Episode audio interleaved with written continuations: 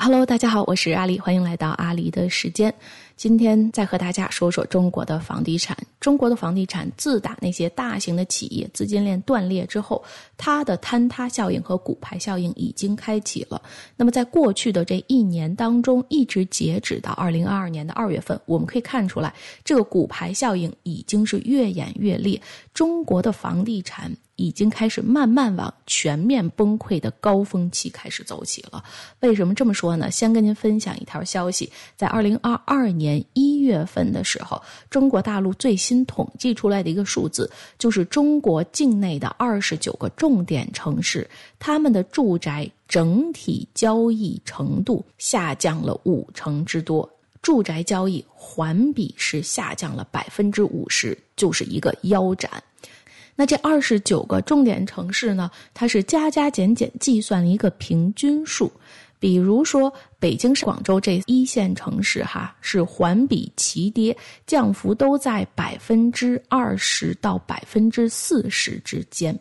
这是一个环比的跌幅。那么到二三线城市呢，环比跌幅就达到了百分之四十到百分之五十之间。那么最近看到说，一月份一百座城市，它的新房的房价呢，只有一点六万每平，一点六万呀，那是曾经的白菜价啊。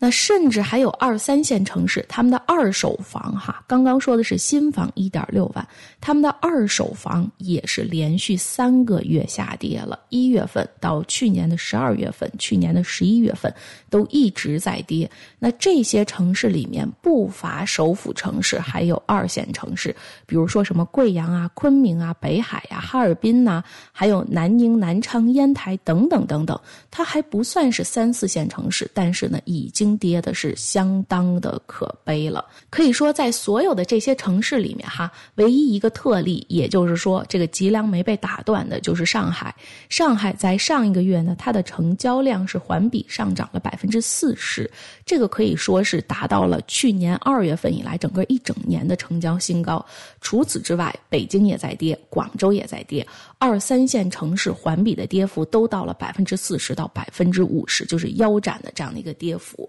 那么最惨的在哪儿呢？依然是一个一线城市，没错的，就是刚刚一直没有提到的沿海的这个深圳，最南边的沿海城市深圳，也是相当发达的一个城市。那么深圳在今年一月份的时候呢，它的住房成交量只有一千五百多套，成交面积是差不多十四万多平方米。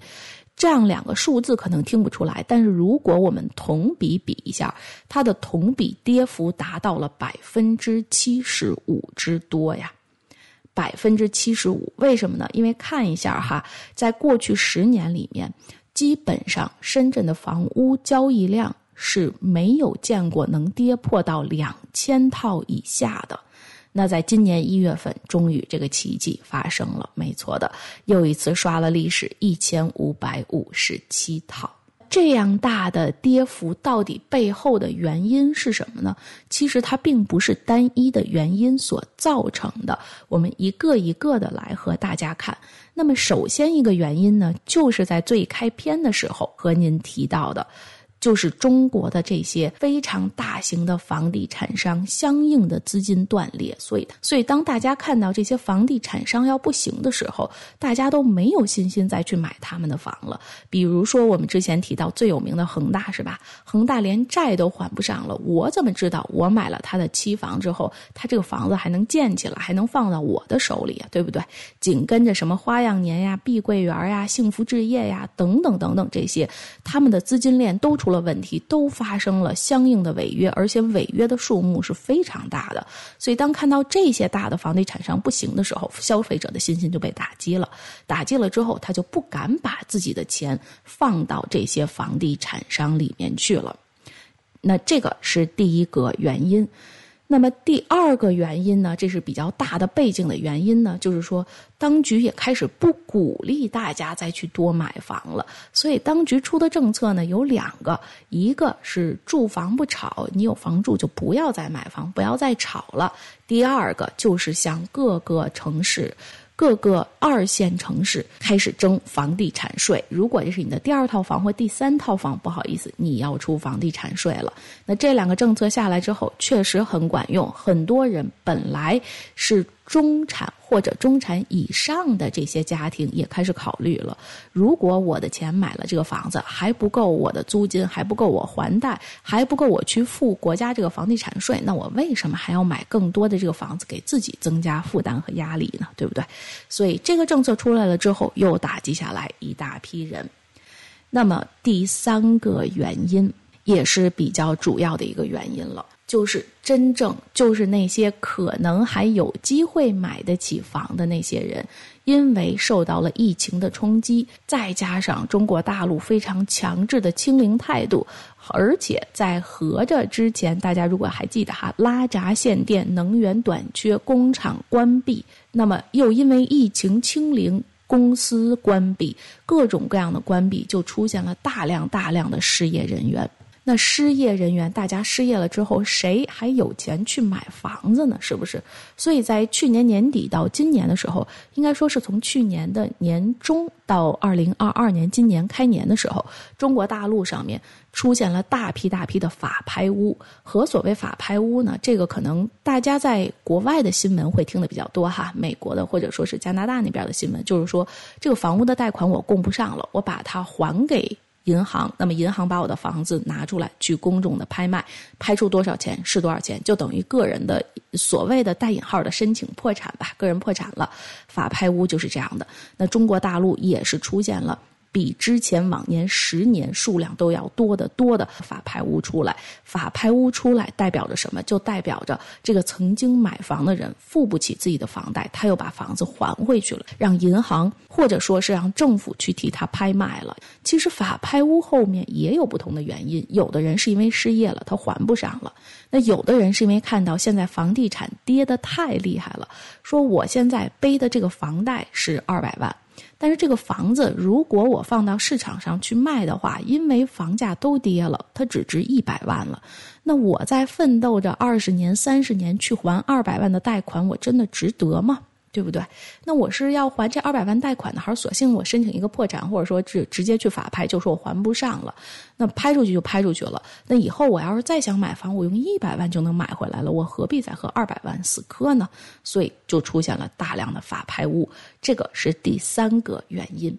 那么第四个原因呢，就是和房地产商还有当地的政府相关的了。各个地方政府出现了大量的土地流拍。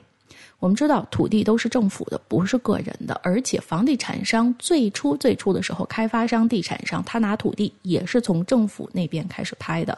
那么土地的流拍率在各个一二三线城市，哈，怎么这么说呢？比如说最近报告出来的一线城市深圳，呃，苏州算是一个二线吧，然后宁波、无锡都是二线城市，在土地拍卖中。现在土地的流拍率达到了百分之二十三，可以说是历史新低。五分之一的土地是拍不出去的。如果连土地都拍不出去，就没有人会在这个地上再建楼了。那更不要说其他的那些三四线城市了哈。那虽然现在中国的大陆中共的当局出了一系列的所谓支持政策，又开始鼓励你买房了。他认识到房地产是支柱了，他也认识到之前的政策是错的了。但是他总是晚了一步，亡羊补牢嘛。所以即使你看到了安徽省啊，它出出现的什么降低首付比率啦，然后呢，包括这个三四线城市出台的这种什么宽松。的落户政策啦，是吧？来我们这儿买房吧，落户给你个户口，给你一个什么？大家也不愿意去了，那因为那些毕竟是三四线嘛，是吧？谁愿意为了一套就是这么沉重的房产，到珠海、南宁或者保定、玉林这些地方去买一个房子，然后花一辈子去供这个房子，还不一定供得上，然后在那边图一个户口呢，是吧？你又不是北上广，所以这是第四个原因，就是政府的土地流拍率开始上升。那么最后一个原因呢？就是当大家都看到中国的房地产不行了，房子不保值了，房子有市无价。那么挂在市上也没有人问，没有人买，也没有价钱的时候，那当然在房地产业的这些中介也好，或者从业人员也罢，也就纷纷的辞职了，不是主动辞职，就是被动被裁了，因为没有工作了，工作不好找了，然后卖出一个房子也提不出多少钱来了，不妨去别的地方再谋新职了。那这些人员辞职了之后，或者说是被裁员了之后，这个人员其实一样在在整个的房地产交易里面起着非常重要的作用，因为他们才是里面的润滑剂，是推动卖家要卖房子，然后能够拉拢买家说：“哎，你来看看我们的房子还蛮好的。”然后来促进这个买房，能够促进买家签单，能够促进买家有欲望再去购买房产的这些人员。那这些人员下来了，就没有人再会追着卖家说：“哎呀，我看你房子不错，你卖了吧？黄金地段又是学区哈。”然后再跟买家说：“我现在手里有一个特特别好的房子，要不要看一看？你在附近都没有这么好的房源，这么好的格局了。那少了这一部分润滑剂去推动这个产业在发展的人，那自然这个房地产业就又会更加的雪上加霜的。所以林林总总看下来哈，原因很多，包括各大房地产商的资金断裂，包括消费者信心的缺失。”包括这个从业人员，就是房地产中介从业人员的大量的被裁员和辞职，那包括国家政策的房地产税，还有疫情、失业等等等等这样的原因，让中国大陆这二十九个城市可以说是将近半壁江山，它的房屋销售量都是腰斩下降了百分之五十。这还不是最让人扎心的，最让人扎心的就是说，房地产我们都知道是中国大陆里拉动经济三驾马车里面的一驾。但是另一方面，我们再看一看哈，各个内陆城市它的负债率也是出炉的，在二零二一年的年底出炉了。这个数字可要比刚刚那二十九成要更扎心了，因为八十五座城市的城市负债率是超过了百分之百，里面不乏各种一线、二线和省会城市。那这个数据呢？最近是数据宝和腾讯财经一起推出的，就叫做城市负债率排行榜。那这里面呢，一共有八十六座城市，也就是说进行调查的总共八十六座城市。那八十六座城市里面呢，他所关注的就是省会城市一线。还有新的一线和二线城市，也就是说，人民生活水平还不错的，还还不算三四线的一些城市。那这些城市，整个八十六座排下来，八十五座它的财政负债率都超过了百分之百。其中排在榜首的最高的负债率最高的就是贵阳市，一个首府城市，它的财政负债率是百分之九百二十九。那剩下来呢？七十五座的城市，它的财政负债率是比二零一九年翻了一倍。那剩下的呢，在负债率排名前十的城市里面，所有的这些城市负债率都超过了百分之五百。还是那样，不是首府城市就是一线城市，比如说天津这个直辖市，比如说贵阳、哈尔滨这些首首府，昆明、南宁都是，长春、兰州、西安全都是首府城市。哎呦，还有重庆，嘿，重庆另一个直辖市，他们的负债率都超过了百分之五百。那负债率为什么这么可观？因为如果支柱型产业塌了，城市的负债率又这么高，那么不难预测说，在很快的未来这五到十年内，还是依然是五到十年哈，在中短期未来的话，那一二线城市人民的生活水平会跟着一起往下走的。这个可能和疫情相关，但是以后如果当局拿出疫情为借口的时候，你知道，它不仅仅是疫情，而是政府欠的钱太多了。那有些人就说，政府欠的钱跟我有什么关系？首先哈，政府它大部分的资金来源就是土地，土地流拍率上去了，那么它的钱就收不回来。那另一方面呢，就是当地的企业给他纳的税。但是我们知道，这个企业现在要不然是被打压的，真正赚钱的那些教培啊、科技企业，不是被共同富裕富裕下去了，就是各种被打压、罚款打下去了，所以企业纷纷的裁员。那另一方面呢，就是除了企业之外，房地产业又趴家了。我们看到哈，二十九个城市房屋的成交量整个腰斩了一半那这还不说房屋的这个价格也是有市无价，开始一步一步的往下退。然后再加上包括疫情，然后包括能源的短缺，各种各样的中产阶级或者是中产偏下的这些基层的。民众大量的失业，失业了之后是什么？它肯定会影响税收，对不对？那么现在的政府呢？虽然说当下政府不一定是未来中短期内的政府，它可能会有一波选举或者说是换届。可是换了之后，我们都知道，这个中国大陆各个地方政府当局的政府是新官不管旧事的，不管上一届欠了多少钱，他。没有心思把这些钱还上的，所以它会出现一个什么样的情况呢？就像我们之前看到的情况，就是曾经的铁饭碗公务员和老师。一个应该说，公务员已经是金饭碗了哈，老师是铁饭碗。这种铁饭碗的人都开始降薪了，公务员开始降薪了，公务员开始卡他的年终奖了，老师也开始降薪了，要他们去谋第二职业了。那这是铁饭碗不保，那更不要说其他公司企业的这个裁员了，连工作都不保了。工作不保，又进一步促使了房地产的更加恶化，因为他还不起房贷，